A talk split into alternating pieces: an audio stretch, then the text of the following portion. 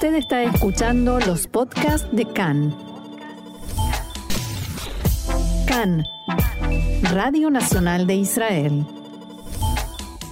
Y aquí en CAN, Radio Reca en español, Radio Nacional de Israel, seguimos hablando de lo que sucede en Ucrania, la invasión rusa, sus consecuencias, pero esta vez vamos a hablar de economía y de cómo se refleja esta situación en la economía mundial y en la economía israelí. Y para eso, una vez más contamos, una vez más contamos con la colaboración del periodista y economista Adrián Filut. Adrián, shalom y bienvenido acá en español una vez más. Shalom, Roxana. Un gusto tenerte con nosotros para que nos ayudes, como siempre, a entender eh, qué está pasando a nivel económico, qué efectos pueden tener no solamente estas sanciones que cada vez son más amplias de Occidente a Rusia, sino también la inestabilidad, la incertidumbre que se está generando. Un gusto para mí también. Bueno, en primer lugar, lo, primero que vemos, y es, se ve a flor de piel, es la, la subida dramática, por ejemplo, de todo lo que tiene que ver con las commodities de energía. Vimos el barril de petróleo llegando al récord del 2008, 125, 130 dólares el barril. Vemos los precios del gas natural europeo eh, haciendo un rally, o sea, una subida que no tiene parangón en los últimos 50 años y rompiendo también récords eh, que no habíamos visto en las últimas décadas. O sea que lo primero que vemos es una subida dramática de los precios de la energía, teniendo en cuenta que Rusia es uno de los principales este, productores energéticos del mundo. Pero no es solamente los productos energéticos, sino que si miramos el índice, el eh, GSCI, que es, digamos, el índice mundial más importante que refleja el precio de todas las commodities. ¿Ok? Es un, es un índice que tiene adentro todas las commodities, o sea, también el, gas, pero también el trigo y también el metales y también, eh, o sea, todo al mismo tiempo vemos que también este índice está rompiendo nuevos récords. O sea que estamos enfrente a una subida generalizada de los precios, que esa es justamente la definición de inflación. Hmm.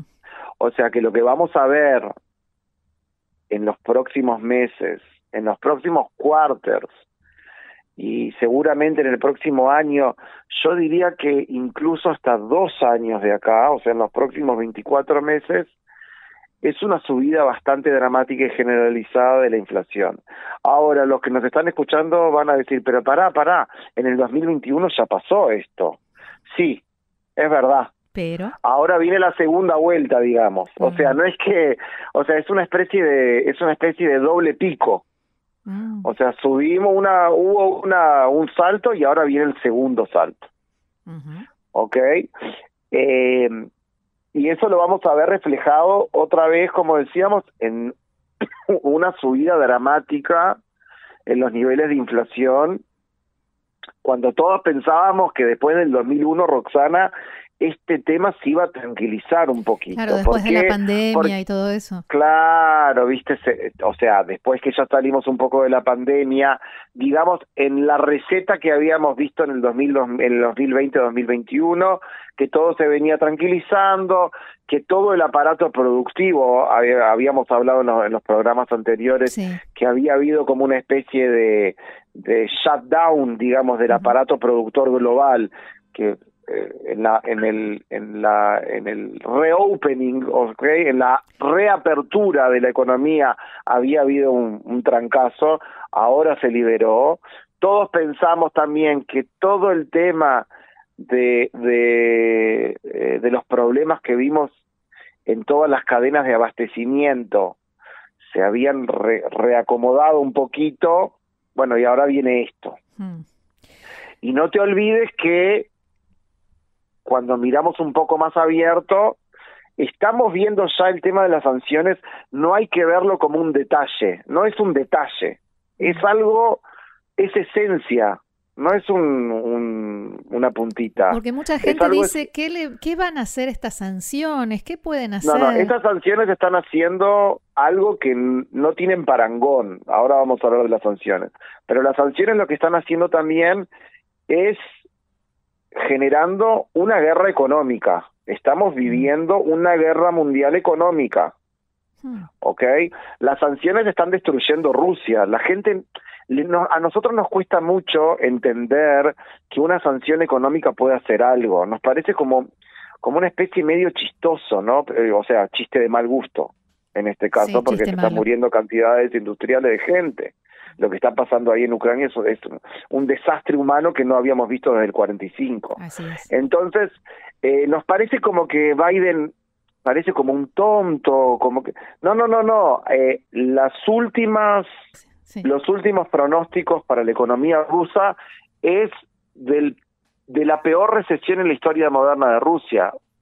Una caída del 15% del Producto Bruto. O sea que ni el corona, ni el, la crisis del 2008, ni en la caída, nunca hubo una cosa igual. O sea, están hablando de la posibilidad de cerrar los bancos en Rusia, como fue en Argentina en el corralito, de hacer un corralito, porque la gente está sacando la plata de los bancos, está desfinanciando el sistema ruso, cuando en realidad Putin desde el 2014, que está preparando este golpe desde el 2014, ya había preparado todo el sistema ruso para ser autárquico, o sea, tener casi nada de deuda en moneda extranjera, tener todo en rublos, tener todo eh, dentro del sistema ruso, que por supuesto como dictadura es una dictadura de facto, Rusia tiene totalmente todo controlado, incluso los bancos, y ahora se le está desfinanciando todo, se le está cayendo toda la economía el índice de inflación de Rusia para este año está calculado en un 14%, una inflación de 14%.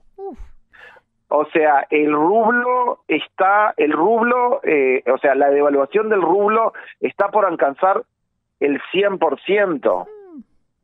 O sea, estamos hablando de, ah, y por supuesto que Rusia se vio obligada, por el tema de, la caída del rublo, a subir la tasa de interés a un 20%. Sí. A un 20%. Una locura. Eh, las sanciones están destruyendo económicamente a Rusia y eso no, eso fue antes de que Biden declare que están prohibidas las importaciones de, de ¿ok? Sí. Y esto sigue escalando, esto sigue escalando. Ahora, ¿esto no puede tener un efecto dominó? Porque lo que pasa en Rusia es una cosa. Ya tiene. Sí. Sí, ya tiene efecto dominó, lo estamos viendo. O mm. sea, el barril sigue subiendo, los precios de la energía siguen subiendo. Eh, o sea, esto tiene, claro, se ha generado una dinámica, por eso eh, decía antes que estamos hablando de una guerra económica mundial. Claro. ¿Ok? O sea, vamos viendo una escalada y, y esto va generando cada vez mucho más tensión, mucho más nerviosismo, subida de los precios, lo que se llama las expectativas de inflación, que a veces son mucho más importantes que la inflación misma, ¿ok? En economía, claro, en economía yo siempre digo que la economía es 10% matemática, 90% psicología. Mm, sí. Eh, entonces, cuando uno piensa que los precios van a subir y todos creemos que los precios van a subir, entonces los precios van a subir, mm. porque así funciona la economía, a base de expectativa. Entonces, estamos viendo realmente una situación muy particular, con muchísima, muchísima incertidumbre. Vos lo habías mencionado eh, en, en, en, la apertura de, de este ítem. Y por supuesto, Roxana, que todavía no quieren hablar demasiado pero evidentemente ya en los últimos días hemos escuchado a los grandes economistas y a los grandes pronosticadores hablando de, por supuesto, una recaída en el producto. Perdón, una. O sea, una recaída en el producto. Mm. O sea, vamos a ver mucho menos crecimiento económico del que pensábamos. Ahora, en el 2021 todos sabemos que hubo un crecimiento económico fantástico porque fue rebote, fue la reapertura de la economía, eh, incluso eh, la tasa de crecimiento económico israelí fue la segunda más alta en la historia económica moderna de Israel, 8%. La, hubo una vez, un año más alto que fue el 2000, que fue bueno los acuerdos de paz. Eh, y todos sabíamos que en el 2022 iba a haber crecimiento económico, pero un poquito más bajo, o sea, el porcentaje va a ser positivo, pero el número, el valor absoluto de ese número va a ser un poquito más bajo, no vamos a crecer un 8, nadie va a crecer de vuelta como, pero ahora estamos hablando de números muchísimo más bajos. Una recaída muy importante en el crecimiento, que por supuesto eso va a tener coletazo en todo lo que tiene que ver con el consumo, con el empleo. Esto, como vos decís, tiene coletazo, tiene y tiene, eh, o sea, es una dinámica. Por lo general, cuando alguien, eh, cuando una de las partes pierde tanto, hay alguien que gana. En esto, en toda esta situación, ¿hay alguna de las partes, hay alguien que se puede beneficiar? Es una buena pregunta. Eh, habría que realizarlo, digamos, eh, me imagino que los productores de, de, petróleo se pueden beneficiar, eh, los grandes, por ejemplo el Brasil, que tiene mucha cantidad de materias primas, eh, lo que se llaman commodities en inglés, se pueden beneficiar, pero en general, en general, es un proceso negativo el que estamos viviendo. No tiene mucho, o sea, quizás se pueda beneficiar en una parte, pero se va a ver perjudicada en otra. Mm. Eh, a ver si me explico no es un eh, es algo que es, es muy complicado de, de también de prever porque esto como vos dijiste está teniendo coletazos que no siempre quedan claros o mm. sea no no creo que alguien se haya imaginado que dos semanas después de que esta esta cuestión empezó eh, el precio del barril esté a 130 que que Estados Unidos llegue al límite de de prohibir eh, exportación rusa, o sea, estamos viendo cosas que se están yendo un poco de, del control y de lo que todo el mundo esperaba. Tampoco, por supuesto, hubiésemos esperado que, que Putin hiciera lo que está haciendo, o sea, sin duda. Acá hay una escalada de todo que también se refleja, toda escalada, digamos así, eh, Roxana, toda esta escalada militar, política, diplomática que estamos viendo se refleja en forma casi total en una escalada económica financiera. Los, por supuesto que los mercados financieros están histéricos, o sea, están en una situación de, de manía de, de, manía de presión terrible, ¿no? Estás ves para arriba y ves para abajo. Solo de mirar el gráfico te mareás. Ahora, Adrián, ¿qué pasa con Israel? ¿En qué aspectos de la economía israelí puede el golpe ser más duro y qué te parece que debería o que podría hacer el gobierno para moderar un poco este golpe? Bueno, primero lo que hay que tener en cuenta es que a diferencia del periodo anterior de inflación, estamos en un momento donde los, las tasas de interés van a subir, porque hay que frenar de alguna forma esta inflación y la forma de frenar la inflación es encareciendo el dinero. ¿Ok? Que es lo que se dice la subida de intereses. Cuando uno, cuando ahora para pedir un préstamo o una mashkanta tengo que pagar más, eso me hace tener menos apetito de pedir préstamos y de gastar. Claro. ¿Ok? Eso se llama el encarecimiento del dinero que se ve reflejado en lo que se llama la suba de los intereses de los bancos centrales. O sea, eh, eh, eh, eso es algo que tenemos que tener en cuenta. Estamos en un periodo un poco más distinto. Lo que sí, eh, en Israel lo que vamos a ver es, por supuesto, mucho más inflación. Estamos en un 3.1. El Banco Central había predecido, por supuesto, antes de que todo esto em-, empezara, el último forecast del, del Banco Central israelí, del Banco Israel, fue en enero. O sea que no, no es mm, relevante, nada que ver. Era de 1.6 una inflación anual de 1.6 que quedó totalmente en offside, como decimos nosotros los uruguayos, ¿no? O sea, no tiene nada que ver, nada que ver con nada, ¿ok? Ahora estamos a 3.1, yo creo que la inflación va a seguir subiendo. Y eso nos va a perjudicar a todos, por supuesto, porque ya estamos, hace años que no tenemos inflación y no estamos acostumbrados a ver inflación. Eso va a perjudicar, eh, y por otro lado, en el momento, Roxana, nosotros somos un país, lo que se llama una economía abierta, que quiere decir que el peso del comercio internacional, o sea, importación y exportación en el producto es bastante alto. Somos una economía muy abierta. Intercambiamos mucho. Por ejemplo, a diferencia de Estados Unidos, que es una economía gigante, pero es cerrada. O sea, Estados Unidos comercia con ella misma. La mayor parte, casi el ochenta y pico por ciento de la, de la, de la actividad económica americana es intra, intraamericana, en, adentro de Estados Unidos, ¿ok? Nosotros no, tenemos un casi un 25 por ciento de la economía es para afuera, es exportación. O sea que de cada que de cada cuatro shekels que se producen en Israel, uno va para afuera, más o menos, ¿ok? Entonces, eh, en el momento que estamos viviendo una eh, guerra económica mundial, va a bajar los niveles de comercio internacional, ahí también podemos sentir eh, una bajada importante. lo bueno que tenemos nosotros es el high-tech. Ah. Y evidentemente la demanda al high-tech no va a bajar. No hay un indicio este, de que baje. Seguramente, eh, cuando digo de que baje, estoy hablando de que baje en forma dramática. Eh, va a haber una bajada otra vez. No hay que ilusionar. Va a haber una bajada porque primero porque este año eh, hubo un boom en el 2021.